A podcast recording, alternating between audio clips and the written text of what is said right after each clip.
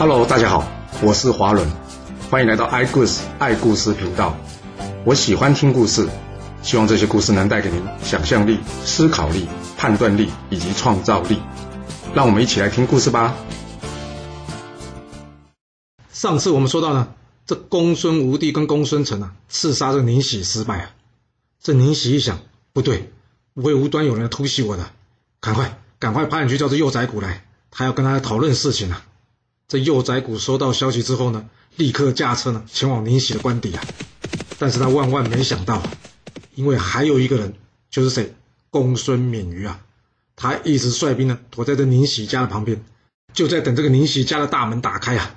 这宁喜家的大门呢，才刚刚一打开啊，这埋伏的士兵呢，全部怎么样，一拥而上啊，冲进去，先是杀这幼宰谷啊，接着大家再一窝蜂的冲进去这宁喜的家中啊。哇，这宁喜完全没想到什么，还有这回马枪啊，就在这一场混乱之中啊。他被公孙免于砍中两箭，倒地而死啊！而这公孙免于杀了这宁喜还不够啊，最后呢，还将宁氏全家大小全部给杀了。之后，他带着宁喜跟幼崽谷的尸体回去，向晋献公禀报这件事情。这公孙专听到宁喜被杀之后呢，他赶紧进宫，看到放在地上宁喜冰冷的尸体，他痛哭地说：“不是主公失信于你啊，其实是我骗了你。”我再也没有脸待在魏国了。说完，他转身离开。回家之后，公孙专决定带他一家人呢前往晋国。这魏献公一看，哎，这不行啊！我这弟弟可是个好人啊！来呀，快快去帮我把这个公孙专给追回来！啊，公孙专，你觉得他会愿意留下来吗？这追他的人一路追到这河边，不管好说歹说，这公孙瓒就是不想回去。道理说不清，算了。干脆把他抓回去好了。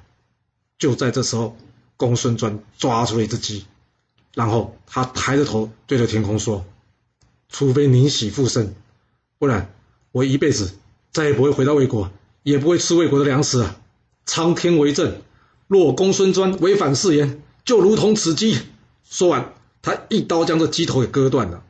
哇，这个举动可是吓坏了去追他的士兵啊！大家知道不可能勉强他回去了，所以怎么样？只好任由他离开了。这大概是第一次斩鸡头发誓被记载在历史上吧。这公孙瓒最后老死于邯郸，终其一生信守承诺，不但不吃魏国粮食，甚至不再说魏国的“魏”这个字。这宁喜虽然死了，但米兵之盟可没停下来啊。诸侯们再次齐聚到这宋国的西门啊。这鲁、魏、郑算是晋国的小老弟了，而这陈、蔡、许呢，则算是楚国的小跟班了。大家呢要将朝贡的礼物分成两半，各献给晋国跟楚国。至于其他小国呢，大致上也是一样画葫照着做啊。不过事情可没那么顺利哦，因为楚国的令尹屈建呢，竟然在定盟的时候呢，怎么样？打算结盟哎，这个结盟不是结合的结哦，是打劫的劫哦。他打算呢将这晋国的代表赵武给抓回去啊。还好在亳州离坚持不可以这么做之下，他才打消这个念头。而赵武这边呢，他也不是没有准备的。他发现这楚国有异状了，原先呢也准备兵戎相见啊。但是杨舍西建议他千万不要这样啊，因为这场是和解大会啊，谁先动那就是谁失信于天下了。我没想到大家来结盟风险这么高哎。啊，那问题解决了吗？还没，因为这楚国令尹屈建啊，他就是想来找事啊。他跟项须说要结盟没有问题啊，但是歃血为盟的时候呢，我楚国要排在第一的。这不是摆明找麻烦吗？因为宋国一直是晋国的小老弟啊，啊，这项须要如何开口叫这晋国把第一顺位让给这楚国呢？他想了很久，实在想不出方法来。最后呢，还是只好告诉赵武了楚国的意思。赵武一听，有没有搞错啊？他楚国到底有没有搞清楚今天真正的盟主是谁啊？这件事我不答应。这一旁的杨舍西呢，在劝赵武说啊，会盟呢，主要靠的是道德，而不是武力啊。若是有道德呢，就算是歃血在后，人家呢也会尊称他是盟主的。反之呢，要是没有道德，就算是歃血在先，最后诸侯呢还是会背叛他的。我们晋国今天来参加这米兵之盟，就是希望天下苍生呢不要生灵涂炭。我们愿意为这理念呢吃点亏，我相信天下诸侯会看在眼里的，反而会敬重我们的。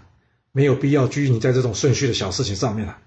赵武一听，他点点头，嗯，有道理，好吧。就让楚国先差吧。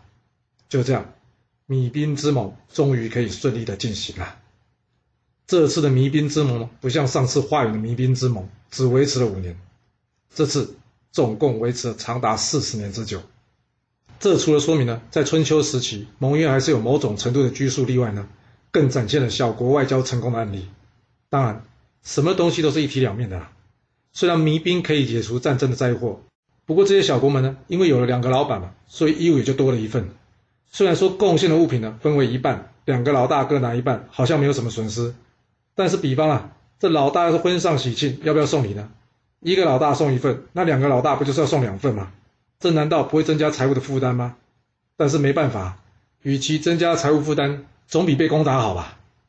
就这样，在这严重的剥削制度之下，这些小国的国力逐步耗尽，为下个乱世战国从此埋下了伏笔啊。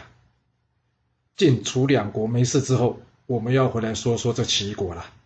啊，之前不是有说齐国的大臣崔杼，他在杀了齐庄公、立了齐景公之后，把持朝政。他这举动啊，让原先支持他的左倾向庆丰啊，很不是滋味。但不是滋味归不是滋味了，这崔柱势力庞大，并不是庆丰随随便便可以解决掉的。这一天，崔柱的长子崔成，还有他弟弟崔江。两个人呢，突然跑来找这庆丰，那庆丰觉得怪啊，哎，什么风把你们两个一起吹来我这了？崔成跟庆丰说啊，是这样的，我爸原先答应这唐江呢，要立他所生的儿子崔明为继承人，但是因为我爸呢，可怜我断了一条手背，所以一直不忍心把这事说出口。我为了成全我爸爸，所以主动了将这继承人位置呢让给了这崔明，而我呢，则是愿意在崔毅呢终老一生。没想到我都已经做成这样了。那郭衍以及唐无咎呢？既然说什么崔毅只能给继承人，你说天下有这种事吗？我连继承人位置都可以放弃了，这两个人却来干涉我家的事。我爸还活着，他们都那么嚣张了，啊，要是我爸死了，他们还不来要我的命啊？所以我们两个今天才会跑过来找您主持公道啊。庆丰说：“你爸很信任东郭衍跟唐无咎哎，这不是我随便说几句话，你爸就听得进去的。你们既然担心这两个人，干嘛不找机会做掉这两个人啊？”崔成跟崔江说：“我们今天找你来，就是为了这件事啊！因为我们两个人呢，手上虽然有些人，但是兵器、甲胄等士兵战斗所需要的装备跟武器都没有啊，所以才来找您帮忙的。”庆丰听完想了想说：“嗯，这件事让我考虑一下好不好？”说完呢，他就先送这两人离开了。两人离开之后呢，庆丰找这卢普撇来讨论了。他问卢普撇说：“哎，卢普撇，这件事你怎么看呢？我是该帮还是不该帮啊？”还记得卢普撇是谁吗？卢普撇就是之前齐庄公下面其中有一位永爵呢，卢普轨的弟弟啊。我们之前不是有说吗？这卢普鬼呢，逃到晋国之前呢，请他弟弟卢普撇混到这庆丰或是崔杼的门下做事吗？而这卢普撇呢，就是这位了。卢普撇跟庆丰说：“老板，若是崔氏大乱，最大的受益者会是谁呀？”哦，庆丰一听，马上明白了。没错，崔氏大乱。最大的受益者就是我哎，哦，那这个忙怎么能不帮呢？几天之后，崔成、崔江又来问庆丰的意思啊。庆丰说：“这件事我不好出面了，不过你们所需要的物资上的资源呢，我倒是可以帮助你们。”崔成、崔江一听，太好了，有了这些兵器跟甲胄，我就不相信杀不死这唐无咎还有公国衍这两个家伙。崔成、崔江呢，拿到这些武器甲胄之后呢，率领士兵躲在他爸爸的家门之外啊。他们呢，就等着这个唐无咎以及东郭衍来了，因为这两个人呢，每天都会到崔杼的家呢去见崔杼。果然，没多久，两个人都来了。这埋伏的士兵一涌而出啊！哇，唐无咎跟东郭衍哪里会想得到啊，竟然会在这里遭到埋伏啊！所以怎么样，当场被刺身亡。这崔杼一听到，哎，怎么门外会有士兵鼓噪啊？这一打听才知道，哈，原来是崔成、崔江埋伏在外啊，刺杀这唐无咎以及东郭衍啊！他一想，不会吧？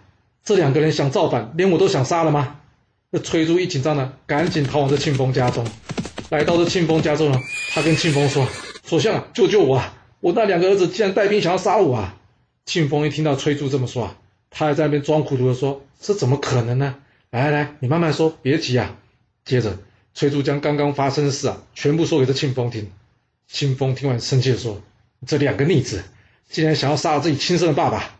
崔柱，我们两个呢本来就是一家人。一句话，你若是要我讨伐这两个逆子呢，我一定出兵相助了。崔柱一听，哦，真是够朋友呢，感动万分呐。他跟着庆丰说啊，你若是肯借兵给我，事成之后，我一定叫我儿子崔明啊认你做义父。接着，这庆丰就叫卢普片啊率领所有士兵啊去帮这崔杼。临行之前，他在卢普片的耳边跟他说，到时候你就如此如此，这般这般就行了。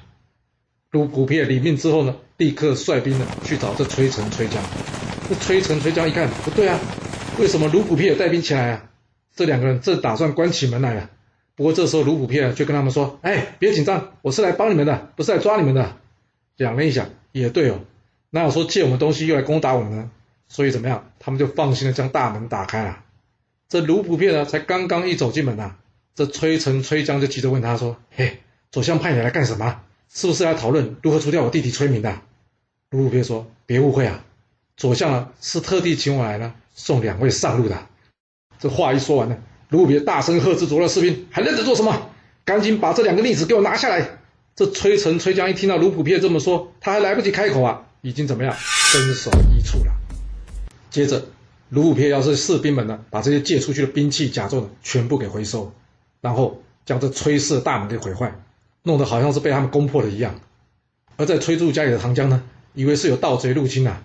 吓得他呢，在房中自缢而亡啊！卢武片带着这个崔成、崔江的两颗人头啊，回去见这崔杼。崔杼是又恨又难过啊！没想到我两个儿子竟然敢起兵反抗我啊！他问这卢普片：“哎，我老婆还平安吗？”卢普片说：“夫人一直在房间，我想应该是在休息，不会有事的吧？”崔杼一听，他跟庆丰说声谢谢之后呢，赶紧回家。一旁的卢普片说：“右相啊，我帮你驾车吧。”这崔杼说：“好，好，好，我这个小童呢，不太会驾车，有你帮忙最好了。”这一到家门口呢，崔杼一看啊，大门已经被毁坏了，里面空无一人，这是怎么回事啊？他赶紧冲进去啊，但是映入眼帘的却是他的夫人唐江上吊而死的冰冷尸体啊！这崔杼吓得呢往后退了好几步，他回头想问这卢普片：“这这到底是怎么回事啊？”但是这卢普片呢已经不见了，他不知道他的儿子呢。崔明刚好不在家，幸运的躲过了这场劫难，所以呢，他焦急的到处去找这崔明，但是呢，怎么找都找不到。这时，崔柱才知道，他中了庆丰的计啊！他没想到，他全家被杀，他竟然呢还当面对这凶手说谢谢，这是多么大的羞辱啊！难过的崔柱，最后呢，也在家里上吊自尽。这大概是历史上第一个就记录。被人家卖了还跟人家说谢谢的人了？这崔杼的儿子崔明事后呢，偷偷趁着深夜呢，将他父母亲的尸体取回，好好安葬，之后逃亡鲁国。而这庆丰在解决掉崔杼之后呢，他向齐景公报告：“主公啊，这崔杼之前弑君呢，我一直在找机会想要除掉他，现在他已经伏法了，这真是我齐国之福啊！”那齐景公哪里不知道，这根本就是大臣们之间的内斗啊！但是他能说什么呢？他也只能点点头啊，表示嗯好，我知道这件事了。就在齐国内乱的同时，南方的楚国可没休息哦。自从这吴楚战争爆发以来啊，这两国便时常交战了。当然了，这吴楚关系不好的真正原因呢，是因为这晋国一直在他们后面怎样煽阴风点鬼火啊。而且这晋国呢，还不只是煽动吴国呢。连楚国其他的附属小国呢，只要有机会啊，他们努力鼓动他怎么样背叛楚国啊？就拿这附属于楚国的小国苏鸠来说吧，在晋国的操作之下，他们决定背叛楚国。啊，说实话，像这样的小国敢去背叛楚国，要不是国君脑袋有问题哦，就是他有什么把柄在人家手上啊，要不然用脚趾想也知道这是不可能的事嘛，怎么可能有人会去做呢？这楚国在收到苏鸠背叛的消息之后啊。这令尹屈建啊，立即率军准备出击啊！就在这时候，老将杨瑶基听到楚国要出兵讨伐苏鸠消息啊，他跟屈建说：“令尹啊，这次出征可以让我担任先锋吗？”屈建看着已经白发苍苍的杨瑶基啊，他跟他说：“啊，老将军，苏鸠只是个弹丸小国，随便就能搞定啊，不用劳驾您呐，您还是在家好好休息吧。”这杨瑶基说：“哎，你话不能这么说啊！”我们出兵攻打苏鸠，这吴国一定会出兵救援他们的，你就让我一起去吧。这就算战死了，我也不会怪你的。屈建一听，死，杨妖君，你干嘛说那么不吉利的话？养妖姬笑了笑说：“什么吉利不吉利的？我得到先王的赏赐呢，让我有机会为国家效力。对我来说，只有战死沙场，那才是真正的英雄啊！若是老死或是病死在床上，那对我来说才是不吉利的事呢。哎，我跟你说了，吴国那边我很熟了，你就让我当先锋吧。哎，我可是先跟你说好了，若是这次你不带我一起出去啊，我将来要是真的病死啊，我可是会责怪你的。哦。这屈剑一听啊，养妖精都这么说了，好吧，就顺你的意吧。”带你出征吧，就这样，楚国大军出发，朝往这苏州前进。来到这苏州之前的这离城，果然，他们遭遇上了由吴国王子一妹以及相国乌胡庸所率领前来援助苏州的吴国援军。这楚国的将军呢，原先是想要等到后方大军到齐之后再发动攻击，但养瑶姬却说了，这吴军擅长是水战而不是陆战。今天既然在路上碰到了，我们应该主动出击，杀他个措手不及。千万不要让他们呢稳住阵脚之后呢再来厮杀。说完，他弯弓搭箭，展开出击。哇，这养妖姬的剑法可没有因为他年纪大而衰退哦，他依旧是一箭一个，一箭一个的将吴军一一给放倒啊。这吴军一看，哇，这家伙也太准了吧！所以怎么样，开始向后撤退啊。想逃哪有那么简单啊？养妖姬立刻驾车呢朝吴军冲了过去。就这样，他追着追着呢，他看到这吴国的相国吴胡庸啊。他大骂这吴胡庸说：“你这个卖国贼，今天就是你的死期啊！”他这话才刚说完呢，正准备弯弓射箭呐，这时候吴胡庸啊却一溜烟给跑了。养瑶姬见到这状况，吓了一跳：“哎，怎么才几年呐？这吴国军队驾车能力竟然提升这么多啊！看来要赶紧除掉这吴胡庸啊，要不然有他帮忙训练这吴国军队，这吴国总有一天会成为我楚国的大患呐！”接着，养妖姬赶紧继续追击这乌胡庸啊。眼看着乌胡庸就在前面了，忽然之间，这四面八方冲出来许多车辆，把这养妖姬围在中央啊。接着，这吴军的箭呢，就像大雨一样，唰，整个飞了进来。这养妖姬被围在这车阵之中啊，完全无法撤出。最后，这春秋第一神射手养妖姬就这样死于这乱箭之中啊。没想到，楚公王当初曾经说过“神箭手最后会死在箭下”这句话。竟然真的应验了！这屈建听到养妖姬战死的消息之后呢，他非常难过，但这毕竟是养妖姬的选择啊。接着，他将军队撤回，并且埋伏在这山下。另外呢，派人去引诱这吴军。啊，那吴军会中计吗？呃，有点难呢，因为这乌胡庸呢，就是用计杀这养瑶姬，他哪里不会猜到这有可能是楚国设下的陷阱呢？他看楚国军队随便打几下就往回跑，他心里已经猜到几分了，所以怎么样？他根本不追上去。不过虽然乌胡庸脑袋清楚，但可不是所有人脑袋都跟他一样清晰呀。这一旁的公子一面一看，他跟乌胡庸说：“哎，这楚军都已经打败了，你干嘛不追啊？”乌胡庸说：“这楚军是诈败，后面一定有陷阱的，不要轻举妄动。”这一面爬到高处看了看，说：“根本都看不到人呐。”我看这楚军已经逃远了，不像是有伏兵啊！哎呀，你太小心、太紧张了。要不这样，我率领一小队的人马呢，先到前面追击看看。他话一说完了，根本都还没等到乌虎庸回话，他就已经率领军队前往去追击这楚军了。他这一路追啊追啊追啊，追到这山下，哦，终于看到楚军了。正他准备上前大杀楚军一阵的时候，突然之间，咚咚咚咚咚，战鼓声响，杀声四起啊！哇，这楚国的伏兵啊，倾巢而出啊！哇，糟糕，真的中计了！这一面呢拼死杀敌啊，但是由于楚军人数实在是太多啊，包围实在是太厚啊，不管他怎么冲突啊，就是冲不出去。完了，看来他今天就要命丧于此啊！就在这个时候，突然间呢，楚军阵外杀声四起啊！哦，原来是这乌胡庸呢率领着援军赶到了。这乌胡庸呢，好不容易将楚军正式给冲破了，救出这一妹，接着呢，赶紧鸣金收兵撤退啊。而楚军呢，楚军大败吴军。最后顺利的灭了这苏州。隔年，这楚康王越想越气啊，他想，一个小小吴国，竟然天天来找我楚国的麻烦，我必须要给他们来个重创，好让他们安分一点。于是，他联合了秦国，来个秦楚联军攻打这吴国。啊，有这么简单吗？若听过三国赤壁大战的故事，你就会知道，要攻打吴国，不是人多就会赢的。因为这吴国最强就是水军呢，没有错。秦楚联军最后被这吴国水军铁桶般的防御给逼退了。这人多却没占到好处的楚军啊，可以说是怎么样？有气没处发。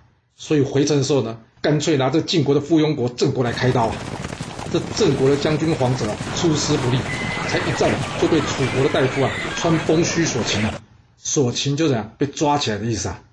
这时楚国的王子熊虔呢，跟着穿风须说：“哎，这功劳就算我的吧。”穿风须一听，你在说什么？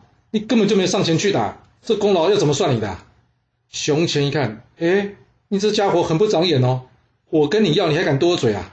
结果啊，他气得跑去见这楚康王。并且跟他哥哥楚康王说：“哥，这穿风须实在有够离谱了。我刚刚抓到郑国的将军黄泽啊，结果呢，他竟然把这人给抢过去了，还说这是他的功劳。哥，你要帮我主持公道啊！哇，有没有这么离谱啊？抢功劳抢成这样子啊？当着人家面说谎哎！啊，那楚康王会如何解决这件事呢？这故事会如何的发展呢？我们要到下次才能跟各位说喽。好了。”今天就先说到这。若喜欢我的故事，记得动动您的手指，给我五星评价，或是追踪、订阅以及分享哦。当然，也欢迎您留言分享你对这一集的想法，或是你也可以请我喝一杯咖啡或是饮料，让我有持续创作的动力。其实历史就是顶层阶级的生活记录，了解他们的思考方式以及作业模式，才有机会改变您的未来。谢谢您来听我说故事，我们下次再见喽。